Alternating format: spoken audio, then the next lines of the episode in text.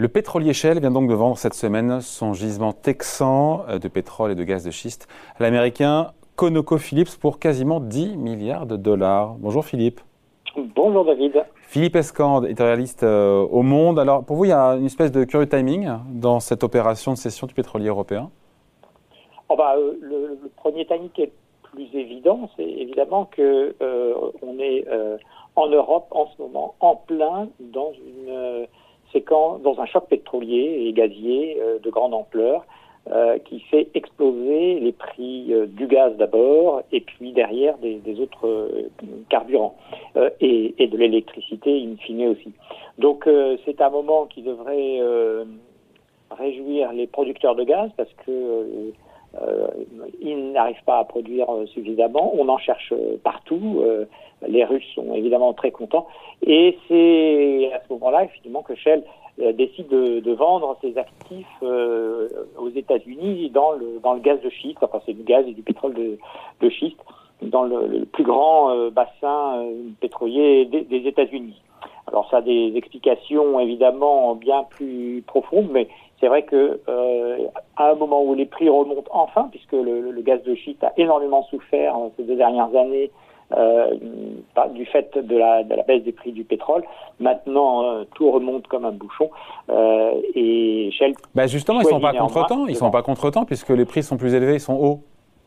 Tout à fait. Alors effectivement, euh, ils, ils, peuvent choisir entre euh, récupérer le, le, cash tout de suite euh, ou en vendant. Sans savoir où sera le pétrole dans deux ans, trois ans. Voilà.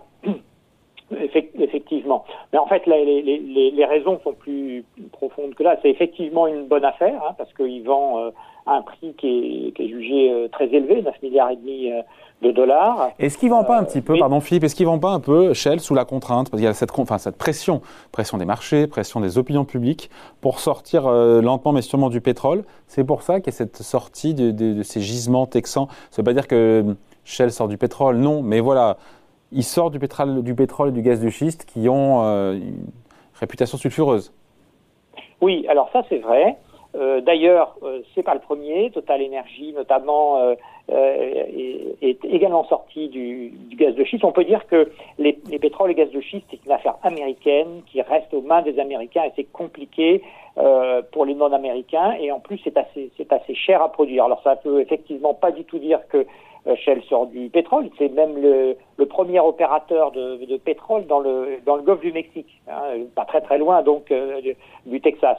Donc ça veut dire qu'il il croit toujours dans le pétrole, mais effectivement, et alors là c'est la grande divergence entre les, les majors pétrolières européennes et les américaines, euh, il, il, est sous pression, euh, sous pression à la fois de l'opinion publique, euh, des gouvernements et même des financiers, euh, pour réduire euh, son exposition au pétrole de façon importante.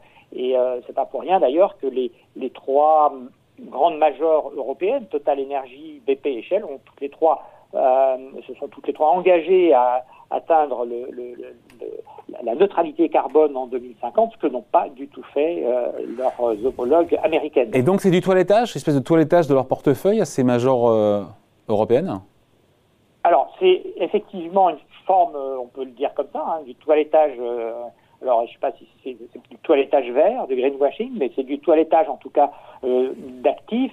Euh, c'est vrai que cette, ce, ce, gisement euh, n'est pas de loin n'est pas de loin gros euh, gisement de, de, Shell. Ça ne représente que 1% de ses émissions de gaz à effet de serre, donc c'est pas non plus un enjeu euh, euh, environnemental considérable. mais en revanche, effectivement, pour, pour l'affichage, et puis ça donne également le signal euh, c'est eux qui le disent d'ailleurs, qui vont préférer la valeur au volume. Qu'est-ce que ça veut dire? Ben, Ça veut dire qu'ils vont se concentrer, d'abord ils vont moins investir dans le, le pétrole, euh, euh, normalement ils devraient d'ailleurs arrêter progressivement d'investir dans le pétrole, et, se concentrer sur les gisements les plus rentables, ceux qui fournissent le plus de valeur. Ouais.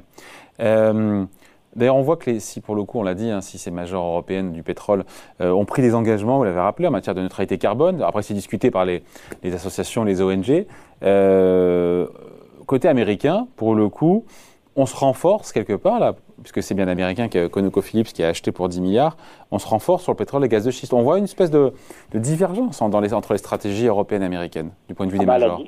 Oui, oui, bien sûr, la divergence, elle est très importante. Euh, d'abord, effectivement, les Américains se renforcent en Amérique, c'est pas totalement euh, idiot. tout le monde, y compris au niveau du gouvernement, même les même ceux qui sont engagés dans la transition énergétique, disent qu'il faut absolument que le, les États-Unis restent indépendantes, creusent leur, indépendance, renforcent leur indépendance en matière énergétique et donc pétrolière. Et le, le gaz de schiste, c'est vraiment l'instrument de ça. Euh, et c'est pour ça qu'on ne les laissera pas tomber. Mais en revanche, il y a une consolidation considérable euh, là-bas euh, qui fait que ça se concentre autour de quelques acteurs comme ConocoPhillips, comme Pioneer, comme Chevron, qui eux investissent des sommes considérables pour rester effectivement de, très gros, de, très grosses majors pétrolières. Alors après, la question c'est euh, effectivement, euh, ils sont prêts à payer des sommes très importantes. Donc, euh, on transfère un actif de Shell à ConocoPhillips, ça ne veut ça ne veut rien dire au niveau mondial, de, au, au, niveau des en tout cas des émissions environnementales. Hein. on, on, est quand même à deux mois de la de la COP 26 à Glasgow, où on va dire que c'est très très important que tout le monde accélère la sortie euh, des, du, du de, des pétroles. Hein. Je rappelle que les, les carburants fossiles, c'est 80% des émissions de gaz à effet de serre, donc c'est vraiment le, le, le sujet euh, majeur. Euh, c'est pas du tout euh, la, direction vers laquelle euh, se dirigent les, compagnies américaines. Euh, de la même façon, les compagnies européennes ont toutes font tout le pari maintenant de l'électricité. Hein. Elles, assurent toutes qu'elles vont être numéro un mondial de l'électricité en 2050. Enfin, en tout cas, elles, affichent quelque chose de très volontariste dans le domaine. c'est pas le cas des Américains. Et puis, il faut pas oublier non plus hein, que les majors pétrolières, ça représente à peu près 15% euh, de la production de pétrole dans le monde et 10% euh, oui, y a pas, y a pas hein. gaz à effet de serre. Et oui, euh, derrière, derrière les majors, il y a toutes les grandes compagnies euh, euh, des, pays producteurs de pétrole. Alors on pense évidemment à l'Arabie saoudite, l'Aramco, qui est la, plus grosse société du monde, une des plus grosses sociétés du monde en, valeur, mais il y a aussi brésiliennes, les Russes, etc. Donc il y a, tous ces, gens-là vont forcément récupérer en fait les, les, les actifs euh, de, des, des, des, majors pétrolières. Et, et même si euh, ces, ces, ces, grandes sociétés euh, occidentales respectent leurs engagements, même si elles vont au-delà, ça ne résoudra pas le problème tant qu'effectivement euh, c'est 75% de à 80% de, de, d'entreprises qui ne sont pas euh, des, des, des multinationales de, de l'énergie, euh, qui elles vont euh, seront candidates mm. pour acheter des, et, et, vont continuer. Donc on voit bien que là, agir sur sur l'offre, hein, c'est-à-dire que ne doit pas se limiter aux majors pétrolières, aux grandes majors pétrolières. D'ailleurs, juste on se quitte là-dessus, Philippe, mais quelque part, les majors européennes du pétrole, pétrolières, sont avant, en avance par rapport aux pétrolières aux majors américaines. Et en même temps, les ONG nous disent que c'est beaucoup trop lent, que ce virage vers la transition énergétique des pétroliers européens est, trop lente. Bien sûr, bien sûr. ce n'est pas incompatible. Euh, euh, effectivement, euh, globalement, le mouvement est, très très lent. il est un petit peu plus rapide parce que l'opinion publique, parce que le contexte politique est différent en Europe et donc elles, elles, sont un peu plus avancées que les américaines.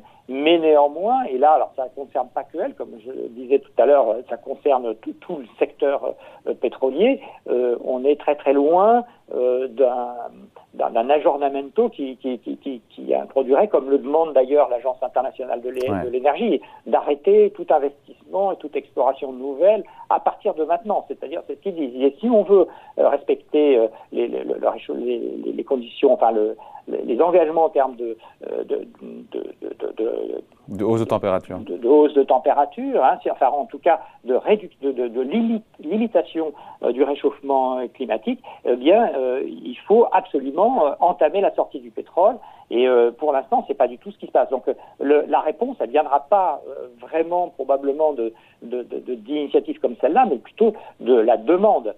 Et la demande, c'est qui? Bah, C'est euh, les automobiles, c'est la production d'électricité, euh, c'est les industries, hein, c'est-à-dire c'est les utilisateurs, et eux sont sous pression, et c'est eux qui feront finalement euh, probablement bouger l'industrie pétrolière dans son ensemble. On a tous un rôle à jouer au quotidien pour ça. Merci en tout cas. Explication et point de vue signé Philippe Escande, éditorialiste économique au Monde. Merci Philippe, bonne journée. Merci David. Salut.